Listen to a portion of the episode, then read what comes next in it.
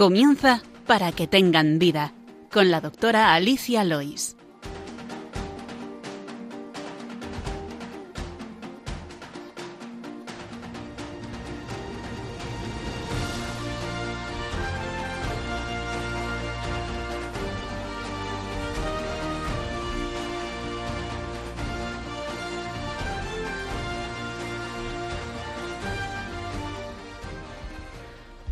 Buenas, queridos oyentes de Radio María. Bienvenidos al programa Para que tengan vida. Hoy les habla Alicia Lois, médico de familia.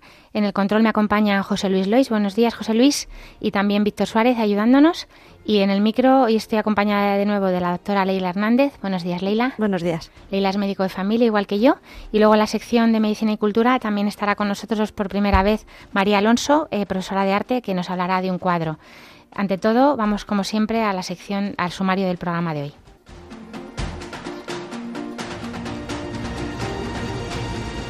En la sección El problema médico de hoy hablaremos de las enfermedades mitocondriales.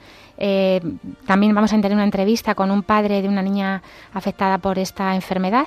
Y luego hablaremos en la segunda parte del programa de algunos mitos de los catarros y las enfermedades del invierno. Acabaremos con medicina y cultura hablando del cuadro Niño con marioneta del, del autor Caroto junto con esta profesora de arte María Alonso y finalizaremos como siempre con la oración de los niños. Les recordamos que tienen varias vías para contactar con nosotros. Pueden escribir sus preguntas al correo del programa, que es para que tengan vida arroba radiomaria.es. También pueden escuchar nuestros programas que están colgados en la página web de Radio María, que es www.radiomaria.es. Y en la sección de podcast eh, tienen ahí todos los programas. Buscan para que tengan vida y ahí tienen este programa y los anteriores. Ahora les invitamos a continuar en la sintonía de Radio María y empezamos.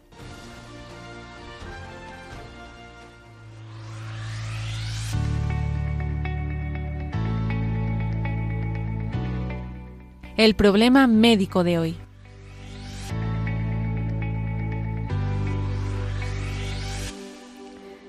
Pues el pasado lunes, 13 de noviembre, murió, como ya muchos oyentes habrán oído en Radio María, ya que nos lo contó Monseñor José Ignacio Munilla, eh, tras ser desconectada la bebé Indy Gregory, que fue un centro de disputa legal en Inglaterra. Eh, les remitimos a que escuchen los programas de Monseñor José Ignacio Munilla de ese día y del viernes anterior, bueno, pues contando un poquito toda la, problemática que ha habido. Este bebé, esta bebé de ocho meses estaba afectada por una enfermedad genética mitocondrial de la que vamos a hablar ahora y falleció después de que los médicos le retiraron los aparatos que la mantenían con vida, eh, según informó pues de Gregory, su padre. La bebé, a quien el gobierno de Italia le había concedido la nacionalidad de ese país para poder llevarla al hospital Bambino Gesù, eh, denegado por el gobierno y por los médicos de ingleses, pues estaba afectada por esta enfermedad, pero eh, los padres pedían que los, les pudieran seguir atendiendo con cuidados paliativos en un centro médico. bueno, pues Claire Steinhoff, que fue su, su, madre, la sostuvo hasta su último aliento y ambos padres, eh, Gregory y Claire, de 30 años, eh, pues cuentan con el, contado con el apoyo de la campaña de, cristianos, de Christian Concert, eh, perdiendo su batalla legal ante el Tribunal Supremo Superior y luego ante el Tribunal de Apelaciones de Londres. bueno, pues los especialistas le habían retirado los, el domingo 12 los aparatos y bueno, pues no lograron persuadir sus padres a los jueces para que revocaran esta decisión de retirar el tratamiento y poderla seguir cuidando. Es verdad que pudo ser bautizada y bueno, pues esta noticia nos ha llevado a proponer tratar este tema hoy, pues porque es una enfermedad rara, pero eh, pues, pues no deja de estar ahí. Y, bueno, pues eh, tenemos la suerte de poder entrevistar hoy a Alberto que fue que es el padre de Elena, es una niña que también falleció de una enfermedad mitocondrial. Él nos explicará bastantes cosas. Eh, hablamos con él. Muy buenos días, Alberto. Hola, buenos días. Alberto, que es padre de Elena, que en paz descanse. Cuéntanos un poquito la enfermedad de Elena, cómo lo vivisteis. Pues mira, Elena nació en 1999, en julio, y fue cesárea, normal, eh, íbamos a dos pediatras, o sea, todo normal, no, no se veía nada, según los pediatras era una cosa normal, pero mi mujer, Maripaz, eh, trabajaba en farmacia, somos farmacéuticos, y ella siempre decía que, que no era normal, que no era normal, que los niños que ella pesaba hacían unas cosas que no eran eso. Entonces ya en marzo del 2000 fuimos eh, por privado a un neurólogo que eh, acertamos de lleno, francamente, fuimos a San Rafael y, y le hicieron las pruebas, justo tenía parálisis cerebral y le hicieron una biopsia muscular y sacaron que tenía una enfermedad mitocondrial. Elena tenía un déficit en una enzima que se llama PDH, que la que es la enzima que está que entra en el ciclo de Krebs, vamos, que da la energía a las células, una enfermedad mitocondrial. ¿Y qué ocurre? Todas las enfermedades mitocondriales, pues lo que hacen es que no dan, influyen en que no dan suficiente energía a la célula que afecta.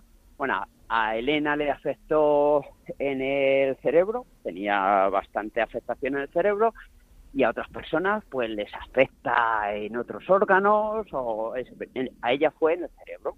Entonces nosotros, esta neuróloga muy bien, o sea, ya te digo que aceptó el primer día, vamos, nos dio el palo en marzo o abril del 2000, eh, pero bueno, de esto que no te lo quieres creer, tienes un, me acuerdo que decían que era como un luto, que estabas, que tenías que pasar igual, el luto de, de como una defunción, pues eso. Y entonces nos derivó luego a Ramón y Cajal, a otro a otros neurólogos, que fíjate cómo sería el caso, que fuimos en diciembre y tenían, querían hacerle más pruebas, porque aunque la neuróloga de San Rafael dijo exactamente lo que era, más o menos, por las pruebas ella acertó, de esto que acertó, y, pero querían hacerle más pruebas. Bueno, de hecho, el médico de Ramón y Cajal nos dio su móvil, porque tenían que ingresarla el 26 de diciembre de ese año, y nos dio su móvil por si se moría antes. ¿Qué, años tenía? Entonces ahí tenía un añito. Eh, eh, tenía un año y cuatro meses o algo así. ¿Y os decían, que se, os decían que se iba a morir en cualquier momento? ¿Y qué pasó? No, no, y nada, fuimos a... lógicamente nos falleció. Y el día 26, pues al final le hicieron las pruebas y coincidieron que tenía lo otro. Bueno, pues tiramos para adelante. Nosotros, vamos, tiramos para adelante como hay que tirar, no había otra opción. Entonces nosotros nos empezamos a mover con Elena, pues a Elena no le faltó ir a piscina, eh, ir a todas las actividades, logopeda, fisio, todo lo que podía ir. Y ahí pues fuimos conociendo a mucha gente, eh, gente que pues que tenían sus hijos las mismas enfermedades que Elena o que tenían parálisis cerebral. Entonces ahí, eh, sobre todo Maripaz, conoció a cuatro o cinco mamás de niños que tenían enfermedades mitocondriales. Eh, estamos hablando del año 2001, 2002. Sí, sí, hace 22 años. Sí, entonces no había mucha información. Entonces, eh, eh, conocimos a EMMI. a EMMI, que es la Asociación de Enfermedades Mitocondriales. Exacto. Efectivamente, sí, sí. Exacto, que estaban en Sevilla y venían a Madrid, empezaron a venir una vez al año, entonces ahí empezamos a conocer a gente y, pues empezamos a, a, conocer a más gente, diferentes casos, ya te digo que había casos en los que había niños muy afectados y había personas mayores que habían vivido a lo mejor hasta los veintitantos años normal y les empezaba a dar síntomas de mayor. Exacto, sí, o bien de movilidad o de pulmones o de otros. Entonces, gracias a eso, ¿qué ocurre? Que empezamos a tener un apoyo, a conocer más y eso. Luego estuvimos ahí en esta asociación, conocimos a, una, a unos padres que tenían un niño que también falleció.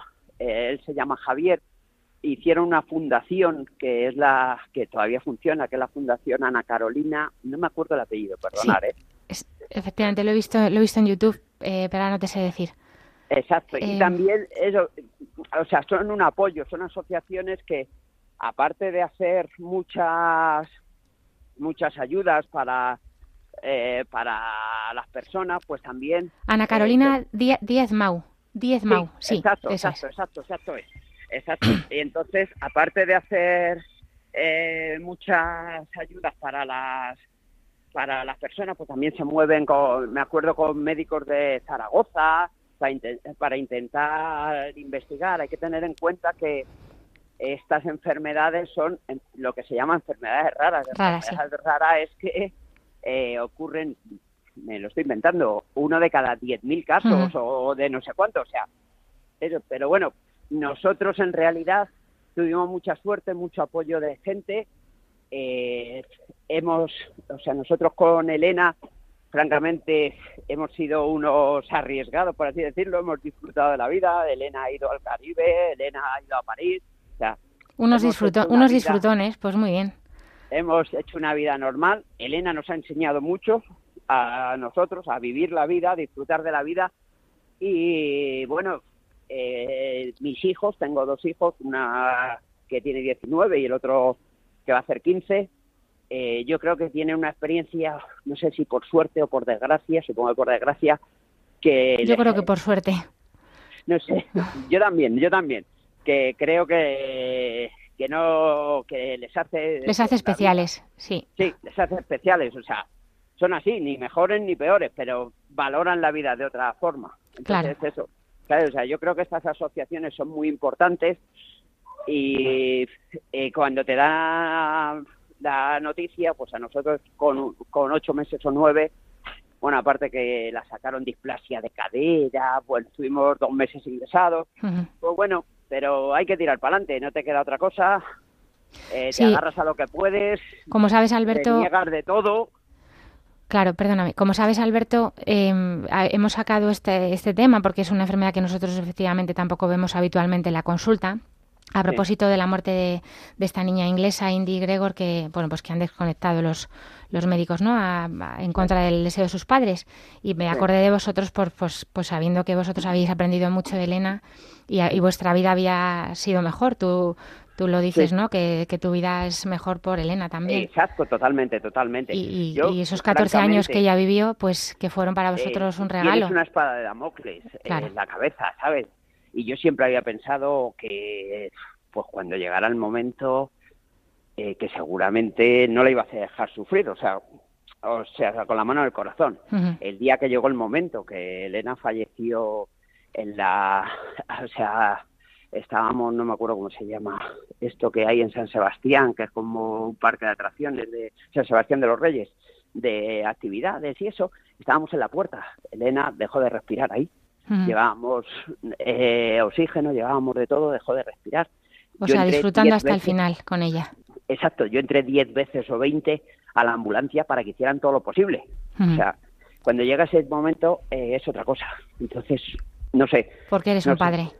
Exacto. Hijos especiales en familias especiales, Alberto. Exacto, exacto, exacto. Pues nada, vamos y eso a. Es todo. Te agradecemos muchísimo tu aportación. Desde luego, vamos, cambia todo. Cuando hablas de teorías, ciclos de Krebs, mitocondrias y proteínas, que cuando ves a un niño delante, ¿no? Que, con una vida, con una familia, que es quien verdaderamente nos interesa. Pero bueno, es verdad que, bueno, pues están ahí, está la asociación que decías, AEPMI, AEPMI, Asociación de Enfermedad de Patología Mitocondrial, también para que la gente que pudiera sospechar, pues eso, que se, no se sienta sola, que puedan estar acompañados como vosotros, que empezasteis cuatro gatos y ahora son muchísimos más. Exacto, nosotros ya te digo, estaba Sevilla, que eran cuatro gatos, y nosotros aquí en Madrid que eran cuatro. Luego ya eh, empezaron con reuniones, ahora ya están muy... sí. Eh, hombre, no es que los sigamos porque te desvincula. Claro, te desvincula, la vida sigue, claro. Sí, sí, sí. Y, pero sí sé que está muy bien montado y lo tienen muy bien organizado. De verdad, muchas gracias Alberto, a ti y a tu mujer Maripaz, porque bueno, sois un ejemplo para nosotros también. De verdad que te lo agradecemos muchísimo, que Dios te bendiga y hasta otro día, si Dios quiere. Muchas gracias, adiós, buenos días. Pues vamos a hablar un poquito después de, esta llamada, Alberto. Eh, bueno, ya nos ha contado muchas cosas de estas enfermedades, pero para que entendamos también médicamente las enfermedades que son mitocondriales, que son un grupo de trastornos metabólicos, y sobre todo, bueno, pues Leila, si quieres contarnos qué es la mitocondria. Pues la, mitocondria, voy a empezar casi casi con el metabolismo, que lo hemos hablado en otra ocasión. El metabolismo es el proceso que nuestro cuerpo utiliza para producir energía, ¿vale? A partir de los alimentos que consumimos hay distintas enzimas, distintas proteínas que van a descomponer la comida en azúcares, en ácidos, en lípidos y esto es lo que va a usar la mitocondria. Que ahora sí, la mitocondria son pequeñas estructuras como unas eh, bueno, unos orgánulos que se llaman, que están presentes en todas las células, o casi todas, salvo en los glóbulos rojos, y que son, por decirlo de una forma, la central energética de la célula. Efectivamente, la célula puede obtener energía de varias formas, ¿no? Si tiene la mitocondria eh, la tiene de una forma muy limpia porque estas, estas mm, productores de energía son como si dijéramos una, una, una, central eólica, o una central de hidráulica que no produce eh, suciedad.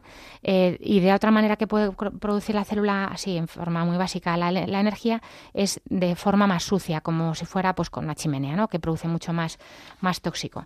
Entonces, gracias a la mitocondria, que se cree que hace millones de años eran bacterias que estaban fuera de las células y las eh, células eucariotas, las células más desarrolladas, las introdujeron dentro de su citoplasma, dentro de su líquido y las adoptaron en una simbiosis porque se beneficiaban mutuamente, pues estas mitocondrias eh, metabolizan de una forma muy buena la energía y producen mucha energía de una forma muy limpia.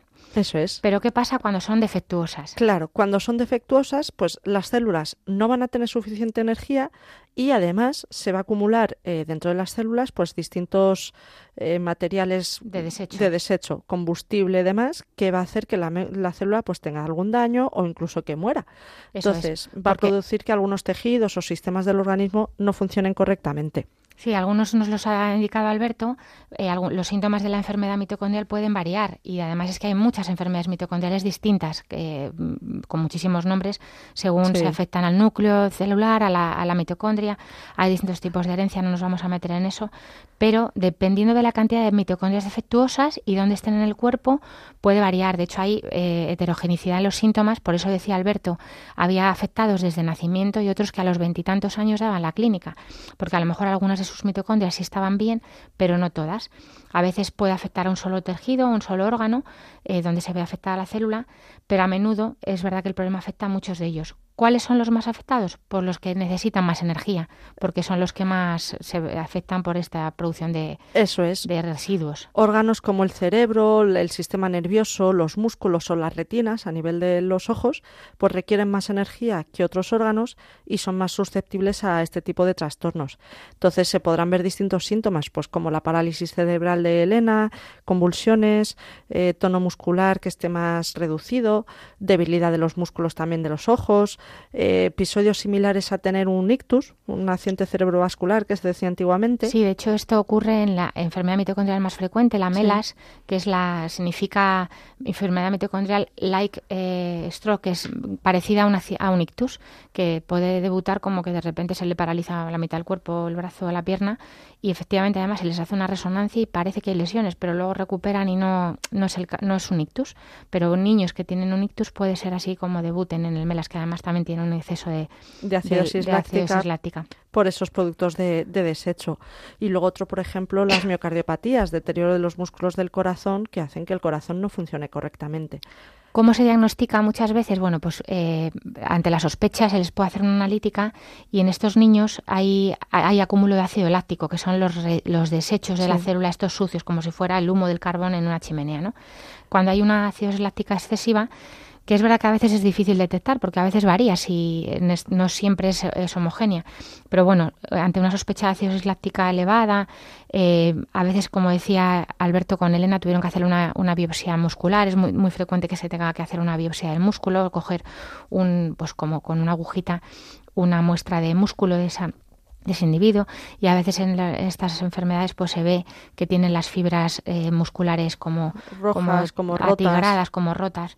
Y, y bueno pues eh, también a veces como como hay, hay, que hacer un estudio genético porque la causa son mutaciones genéticas, ¿no? Eso es, hay tanto en el ADN mitocondrial como en el ADN de la célula. Sí, porque es que el ADN, la mitocondria tiene su propio ADN, eh, sí, no lo hemos dicho. Cierto, como es la, por eso es la teoría de que es una bacteria que por simbiosis ha sido absorbida. asimilada por la célula. Entonces está el ADN del núcleo de la célula nuestro, que es el que nos transmitimos los cromosomas. Que viene de padre y de madre.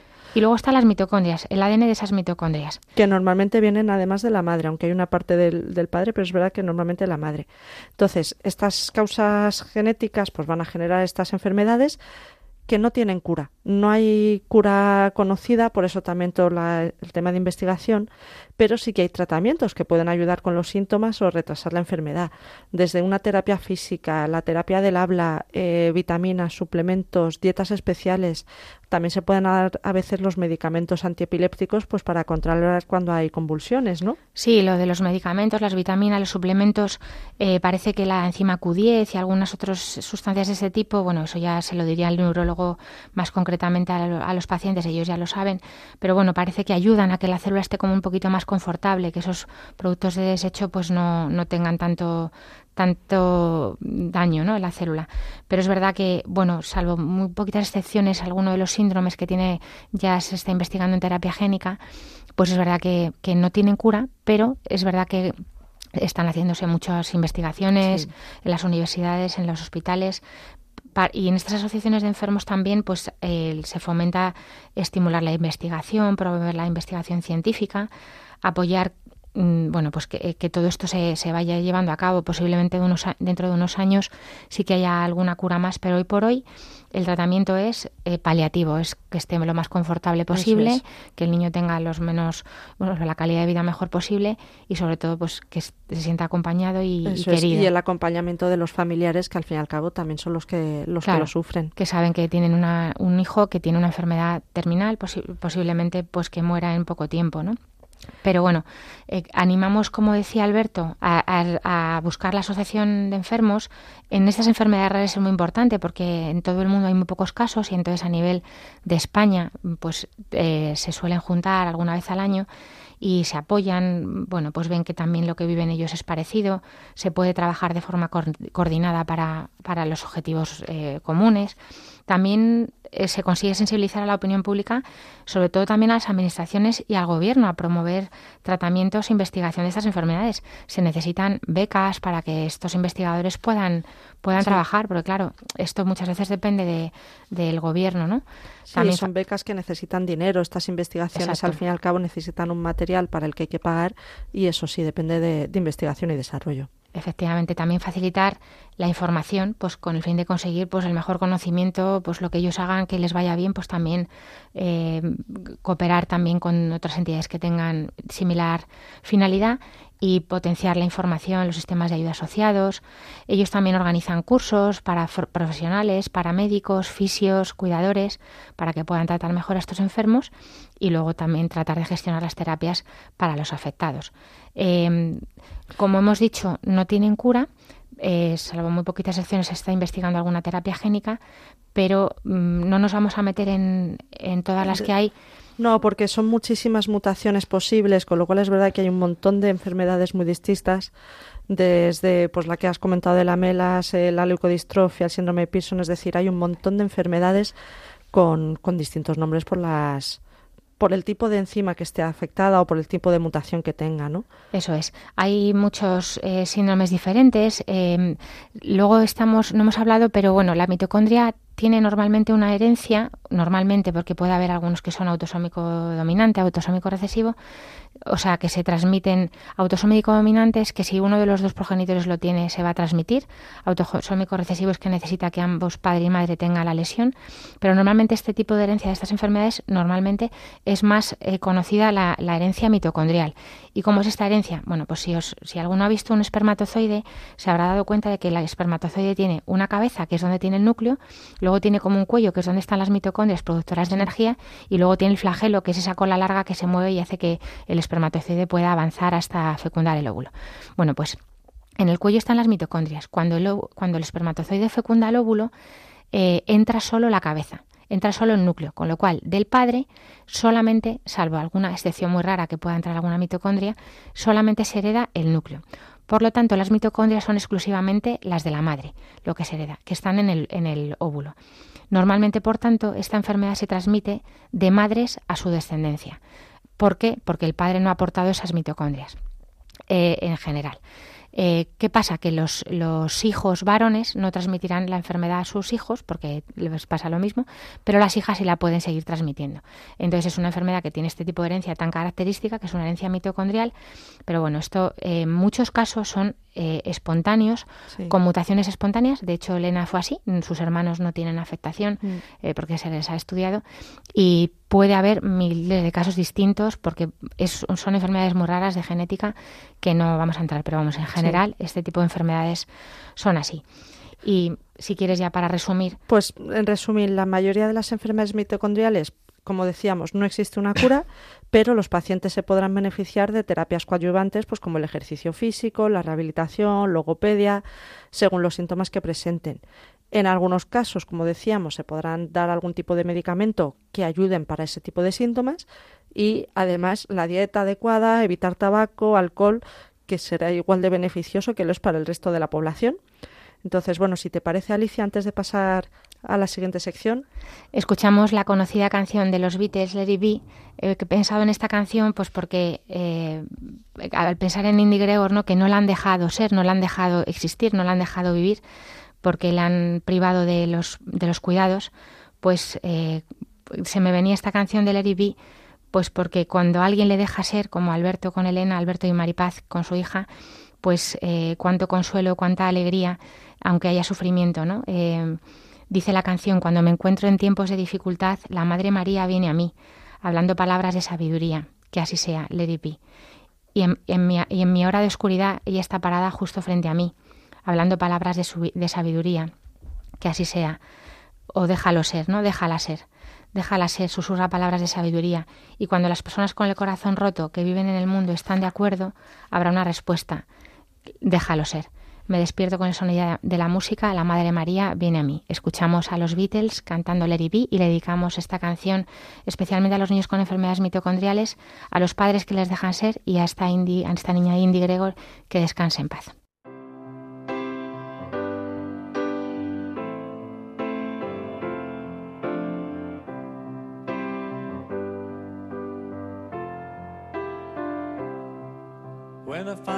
Myself in times of trouble, Mother Mary comes to me, speaking words of wisdom, let it be.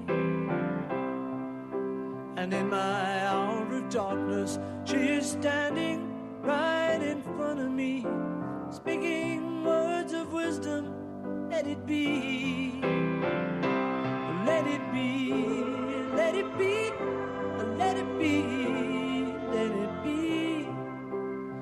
Whisper words of wisdom, let it be. And when the broken hearted people living in the world agree, there will be an answer, let it be.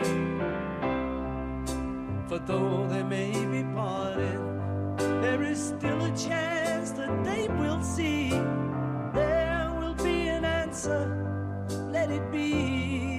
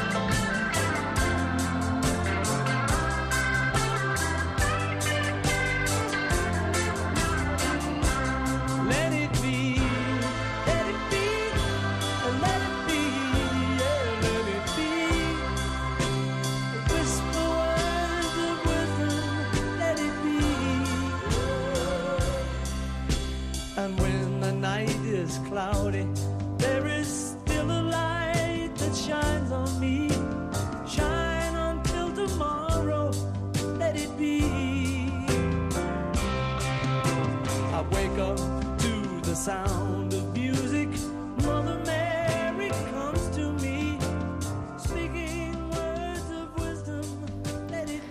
Les recordamos que estamos en Radio María, en el programa Para que tengan vida. Les habla Alicia Lois, médico de familia, y me acompaña Leila Hernández, también médico de familia igual que yo. Hoy hemos hablado en la primera parte de las enfermedades mitocondriales a propósito de la muerte de la niña Indy Gregory en Inglaterra, a la que los médicos no permitieron seguir viviendo. Y ahora vamos a seguir con algunos mitos de las épocas de otoño e invierno que estamos viviendo, con los virus, etcétera. El primer mito que vemos en, por el que se consulta frecuentemente, eh, cuando se han cogido así varios catarros seguidos, como nos suele pasar a muchos en estas épocas, es que viene gente y nos pregunta en la consulta, eh, ¿no será que tengo las defensas bajas? Eh, eso es cierto. Muchas veces acuden pacientes que han sufrido varios cuadros catarrales, normalmente es virales, aunque hay algunos que sean bacterianos ocasionalmente, y solicitan hacerse una analítica para saber si hay algo anormal en su sangre, ¿no? Para ver si tienen lo que dicen siempre eso, las defensas bajas. Vamos a ir un poquillo. El invierno es época de gripe y de catarros. Eh, algunas personas no consiguen recuperarse de uno cuando ya está metido en otro, pero esto de las defensas bajas, si tenemos el sistema inmunitario alterado, sufrimos de infecciones frecuentes, eh, respiratorias, por hongos, eh, por otras cosas, ¿no? El cansancio, la falta de sueño, apatía, pueden ser algunos de los síntomas que explican desde la Sociedad Española de Inmunología. No existen pastillas o alimentos mágicos para conseguir unas defensas fuertes. Eh, por eso, aunque hagamos una analítica, es posible que tampoco veamos nada alterado. De hecho, es que además es la época en la que están los virus, pues precisamente por, el, por el simple hecho de eso, de la época de esos virus. De hecho, estas enfermedades catarrales, eh, virales, típicas no, no, no dejan ver ningún trastorno inmunológico, simplemente son las enfermedades normales que afectan al ser humano en estas épocas. Tanto por el por el invierno, o sea, justamente época de otoño de otoño invierno y también por las entradas a las guarderías. Que Efectivamente, empiezan los coles y, hay virus a los que los niños no estaban inmunizados, vienen a casa, los transmiten más, mm. porque mm, las defensas pues se van perdiendo, como hemos hablado en otros en otros en otros programas sobre la, inmunidad, la alergia y todo esto. Eh, las, cómo se fortalece el sistema inmunitario, porque bueno, pues, pues hay algunas personas que les afectan más que otros los mismos catarros. Bueno, pues se trabaja, dice la Sociedad Española de Inmunología, que se trabaja desde varios frentes, pues el ejercicio físico, la alimentación adecuada, una higiene del sueño correcta y poniendo atención también en nuestra salud mental, en nuestro estrés. Eh, bueno, pues es verdad que también la vacunación ayuda a que enfermedades que tienen vacuna se puedan prevenir, que no se, no, se, no se contraigan, pero normalmente estas enfermedades comunes no, no dejan ver ningún problema inmunológico debajo, o sea, son enfermedades que las tiene cualquiera. Eso es, cualquier persona puede tener estas enfermedades, pero como dices, la Sociedad Española de Inmunología pues ha realizado este documento eh, realizado por los doctores Alfredo Cornell y África González y hablan de esas distintas medidas. Por una parte, como decías, el ejercicio, aunque insisto en que sea moderado, porque tan malo es que sea una persona sedentaria como que tenga una actividad muy intensa, porque incrementa también el número de infecciones, el número de lesiones. De hecho, los deportistas de élite terminan las temporadas eh, monodeprimidos generalmente, como advierten en ese documento de la, de la Sociedad Española de Inmunología. Luego, lo que decías del sueño, la higiene del sueño. Para tener un correcto ritmo circadiano, con producción de hormonas que son necesarias para el desarrollo de los leucocitos, de esos glóbulos blancos, se necesitan unas 7-8 horas de sueño, una higiene adecuada, evitar la exposición también a patógenos. Otras cosas como el consumo de alcohol, de drogas, de tabaco, eso es daño todo el año. Eso, eso, lo hemos repetido hasta la saciedad y lo seguiremos repitiendo. Es negativo y hay que intentar dejarlo cuanto antes. Y luego, por otra parte, la alimentación. Eso sí que altera las defensas en la, en la mucosa respiratoria. El tabaco eh, pues es, aparte de, por de cánceres también, pero claro, las defensas del, del todo el árbol bronquial y las defensas de la mucosa orotraqueal, de la, de la zona de la boca y la tráquea, pues por supuesto se, se alteran, claro, con el tabaco. Claro, tienen que luchar contra ese elemento nocivo, entonces eso sí que lo insistimos en quitarlo. Y luego, por otro lado, la alimentación. Sí, la alimentación, perdona, que te interrumpo. Nada, tranquila. Sí, bueno, pues una alimentación variada, rica en legumbres, en verduras, pues la fibra que también tiene prebióticos, como hemos hablado también de la microbiota, que es como si fuera otro órgano del cuerpo, ya hablamos de ello también anteriormente, cereales, frutas, carne, huevo, pescado, lácteos, o sea, comiendo de todo, eh, tenemos las vitaminas y minerales necesarios para asegurar un correcto suplemento normal de, de, lo que necesitamos. No, se hace, no hacen falta grandes cantidades de la mayoría de las vitaminas para sobrevivir y se recomienda evitar dietas extremas que excluyan nutrientes esenciales, o sea, es malo pues evitar no comer nada de alguna cosa. Eso es. Y luego también hay que evitar, intentar evitar el estrés. Vivir con un estrés permanente es perjudicial porque se libera cortisol y por el contrario, una vida relajada es beneficiosa para el sistema inmunitario. De hecho, las personas mayores con mejores relaciones sociales tienen sus defensas más cuidadas. Y de nuevo, por lo que decíamos antes, el estado de satisfacción, la salud mental también ayuda a liberar hormonas inmunopotenciadoras y nos ayudan justamente a mejorar en estas épocas. Otro mito que también oímos mucho, bueno, y que se nos ha transmitido pues desde nuestros ancestros, es le he cogido frío, ¿no? Sí. Eh, no, no, esto no es un virus, es que he cogido frío en el, con el aire del autobús, el aire acondicionado, porque estaba la porque es que nada, entrar, salir todo el rato, o el frío como causa de enfermedad, ¿no? Bueno, pues como, como sabemos, la, la, las amigdalitis bacterianas, los cuadros virales, son una enfermedad infecciosa, provocada efectivamente por bacterias o virus se adquieren por contagio, a través del aire, al toser, al estornudar. Los pacientes infectados suelen soltar gotitas, por ejemplo, con la tos o con un estornudo o por contacto directo pero no se produce por no abrigarse bien, por beber líquidos fríos o por comer helados, ni por corrientes de aire o por andar descalzos, aunque no podemos soportar algunas madres ver a nuestros hijos descalzos, pero no se ponen malos por eso, de verdad que no. No, o sea, se van a poner malos si hay cosas en el suelo que se puedan pinchar y que puedan, vale, eso de acuerdo. Infectar una, herida, Infectar una herida, exacto. Pero no por otra cosa, como decía ya Pasteur, o sea, que ya nos vamos al siglo XIX, eh, omne vivum ex vivo, es decir, que toda vida sale de una vida y por eso las infecciones lo mismo, vienen por un parásito, por un virus, por una bacteria, no por el frío. Efectivamente, los esquimales no están todo el año acatarrados si no hay nadie que se lo contagie. O sea, se puede se puede estar acatarrado en un trópico si te lo ha contagiado alguien que viene que viene infectado. O sea, que el mito del cogido frío, pues no, hay, los virus se transmiten mejor con el frío porque sobreviven más en el ambiente, por eso, por eso suelen la gripe suelen ser virus eh, invernales porque sobreviven muy bien en el ambiente frío, pero no porque uno no se abrigue o, o vaya sin abrigo al cole, de verdad, no pasa nada porque los niños si tienen calor no vayan muy abrigados. El exceso de abrigo no les va a proteger de esos contagios. Eso es. Y luego lo de si no me tomo antibióticos se me baja el pecho. Eso es otro mito importante. Eso es otro mito que también luchamos día a día. A ver, los catarros no son ascensores, no suben y bajan como mm, podemos pensar por el simple árbol bronquial. Otra cosa es que sí que hay gente que es más propensa a tener bronquitis, que es una inflamación o una hiperreactividad de los bronquios y pueden tener síntomas propios de ello. Pero si hay una duda de una inflamación bronquial, porque uno está con más dificultad para respirar, que tiene eh, fiebre durante más de 7, 10 días, o la fiebre es superior, que ya insisto en que la fiebre es superior a 38 grados, 37 y medio, incluso de, según donde se tome esa temperatura. Si tiene esos 7, 10, 15 días con esos síntomas, lo mejor es acudir al médico para que pueda valorar si hay algún otro tipo de infección eh, asociada a una neumonía, una sinusitis. Efectivamente, o sea, no, no todo, como hemos dicho otras veces, es que esto lo hemos, lo hemos repetido, pero insistimos porque es que es muy importante que la gente esté tranquila y no, cuando hemos hablado de los antibióticos, no es que no queramos tratar al paciente, sino que queremos tratarle bien. No podemos, como se dice, matar moscas a cañonazos y no se matan virus con antibióticos porque no les, no les hacen absolutamente nada. ¿Y qué pasa si tratamos en exceso con antibióticos? Pues que producimos unas eh, eh, resistencias resistencias bacterianas que hacen que las bacterias que hay en el ambiente cada vez sean más difíciles de erradicar con los antibióticos comunes que tenemos. Por eso, un catarro hay que tener en cuenta que normalmente es autolimitado, que la evolución es molesto, es muy, como dicen, una, una gripe dura una semana con tratamiento y siete días sin, tratamiento. Exactamente lo mismo, ¿no? Un gripazo, un catarro, pues es molesto, estás una semana regular y luego a lo mejor estás otras una o dos semanas más con unos restos de tos que no terminan de irse porque eso ha estado inflamado pero no significa que se haya complicado, que se haya bajado.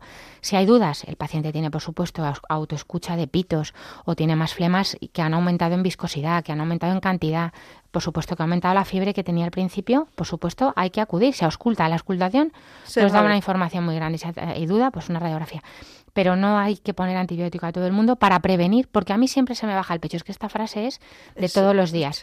Como a mí siempre se me baja el pecho, como a mí siempre se me hacen placas, ponme ya el antibiótico, ¿no? de verdad que no lo hacemos por, por, por, por, no fastidiar, es que tratamos como a cada paciente con lo que necesite. Claro, además es como vengo al cuarto día y se me ponen el antibiótico de tres días, a los siete días voy a estar bien, es por el antibiótico y no, realmente es porque el virus a los siete días ya, se, estaba yendo. Se iba a acabar.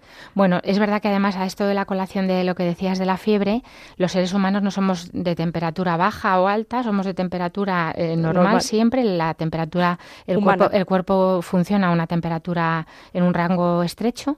Y entonces lo de, para mí esto es fiebre, también frase de enmarcar en la consulta de, de, familia, para mí esto es fiebre, ¿no? Yo tengo 36, para mí esto es fiebre, porque yo de normal tengo la fiebre en 34, no, pues la fiebre es fiebre para toda la raza humana igual, a partir de 37 y medio es la fiebre, ¿vale? Por debajo, pues no, aunque a ti te parezca que te puedas tener una sensación distérmica que llamamos, que es una sensación desagradable de frío, pero eso también lo pueden dar otros, pues, otros de virus sin que haya fiebre. Eso es. Medicina y cultura.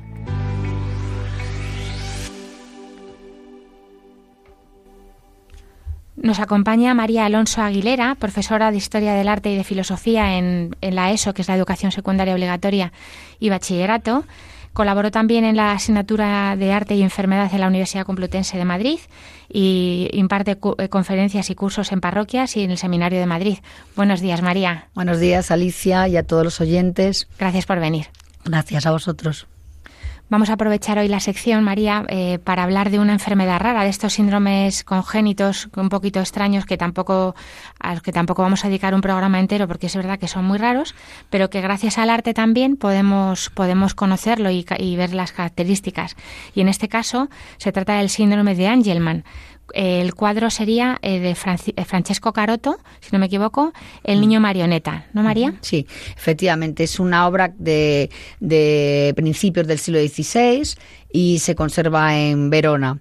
Eh, el síndrome de Angelman es un retraso mental grave que comienza muy tempranamente, niños muy pequeñitos, con una serie, bueno, con una clínica de mm, una risa inmotivada, eh, espasmódica y con una serie de movimientos que es lo que le da el sobrenombre ¿no?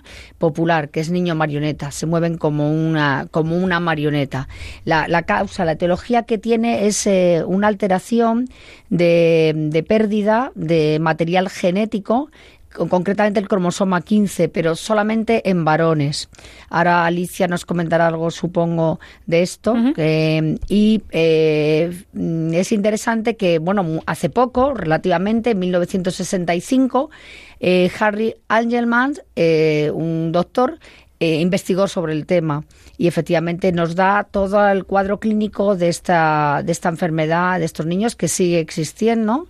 Como decía antes, pues una risa fácil, inmotivada, permanentemente están sonriendo, ataxia, ¿no? Incoordinación de movimientos, convulsiones, hiperactividad, eh, marcha inestable y algo muy característico y muy curioso es que aman el agua tanto en la ingesta de agua como meterse en una piscina, es decir, estar en contacto con el agua porque soportan muy, muy difícilmente el calor, no soportan el calor. No sé la razón, pero es una cosa muy característica de este tipo de patología. Sí, de hecho, sobre esto que dices, es muy importante que se les enseñe bien a flotar y a, nadar, mm. porque efectivamente les gusta mucho el agua. Bueno, lo has dicho tú muy bien, la verdad que lo has escrito muy bien. Siendo una enfermedad muy rara, se, se, se da en, pues, en uno cada eh, te lo diré, cada 10.000 a, a uno cada 20.000 de prevalencia, o sea, no es muy prevalente, pero hay que tenerlo en cuenta en las consultas de, de neurodesarrollo y genética. Como decías tú, pues eh, es evidente ese trastorno del desarrollo, ese retraso entre los 6 y 12 meses. Em, es un retraso importante los hitos del desarrollo típicos, ¿no? que algunos de ellos de hecho no alcanzan. Y bueno, pues eh, los estudios metabólicos son normales, que porque nuestros niños siempre se mira pues el tiroides y otras, eh, mm, bueno, la prueba del talón típica, ¿no? Pues da normal. Eh, ¿Cómo se reconoce? Pues como decías, tuvo un retraso global del desarrollo eh, no pueden usar bien el lenguaje expresivo verbal o no disponen de muchas palabras. La comprensión también está afectada. Eh, como decías tú, la ataxia, que es esa falta de balance en la marcha y, un poquito de temblor pueden tener. Frecuente y típico, que lo vamos a ver ahora en el cuadro que nos vas a comentar, esa risa o sonrisa, em, como decías también, muchas veces hiperactivos, eh, tienen un umbral corto de atención, por eso a veces también se, se pueden confundir con trastornos del espectro autista.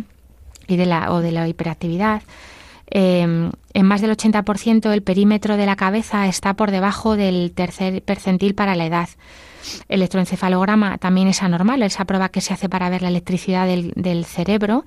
Algunos tienen crisis convulsivas, algunas veces son evidentes clínicamente, otras veces pueden ser tipo em, mm, ausencias que son menos evidentes. Y luego también a veces poco frecuente, pero puede haber una protrusión de la lengua, que la lengua sale hacia, hacia afuera, em, el occipucio plano, alteraciones en la masticación y la deglución, eh, movimientos de chupete o masticación, duermen mal, eh, hipersensibilidad al calor, como decías, por eso les gusta mucho el agua. Y a veces también la, columna torcida, lo, lo que llamamos escoliosis, sobre todo en la columna dorsal. Pero bueno, hoy vamos a hablar, como eso es verdad, una enfermedad muy rara.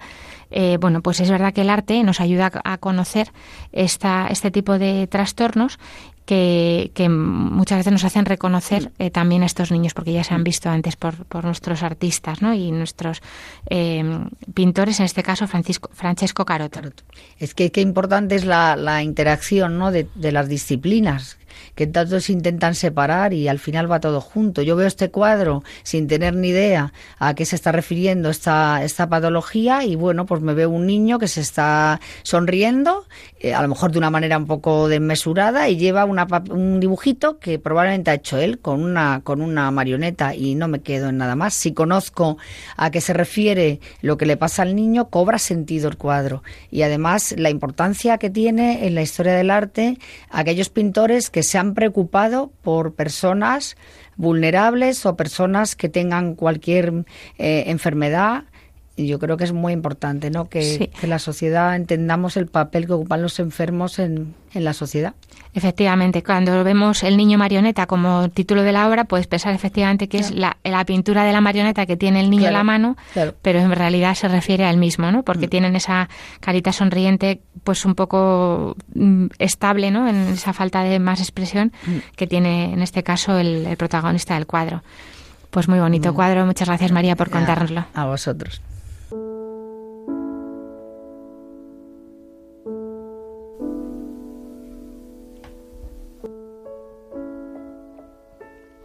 Pues hemos hablado en el programa de hoy de las enfermedades mitocondriales, un poquito de miscelánea de invernal, catarral invernal y mitos de los catarrillos. Y en la última parte nos ha contado María en la sección esta de Medicina y Cultura el cuadro del niño con marioneta que también está, está basado en un niño con una enfermedad rara como son las enfermedades mitocondriales. Acabamos ya como siempre, Leila, con la oración de los niños, no sin antes de decirles que pueden escribir sus preguntas al correo del programa, que es para que tengan vida, arroba radiomaria.es, y también escuchar nuestros programas que están colgados en la sección de podcast en la página web de Radio María. Hoy nos cierra Pedro, eh, perdón, Miguel. Miguel, he dicho Miguel, Miguel, su hermano, Miguel de cinco años, eh, con una oración que nos manda. Decimos, Señor, y te damos gracias por el día de hoy y te pedimos por los, los que están en, en eh, enfermos, por mi hermano Javicho, por, los para que se cure, por los ciegos, eh, por lo que, que están sufriendo en la guerra.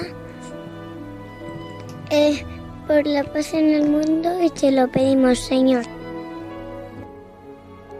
Así se lo pedimos a Dios. Miguel, que es el quinto de seis hermanos, Javichu estaba ahí acatarrado tosiendo, se le oía. Y le damos gracias a Dios también por vuestra vida. Eh, pues nada, ya nos despedimos eh, hasta dentro de dos semanas, si Dios quiere. Le damos muchas gracias a Leila por habernos acompañado hoy como otras veces. Muchas gracias, Leila Hernández. Un placer. Y también el control de sonido a Víctor Suárez y a José Luis Lois. Muchas gracias. Nos volvemos a encontrar, si Dios quiere, en dos semanas. Que Dios les bendiga.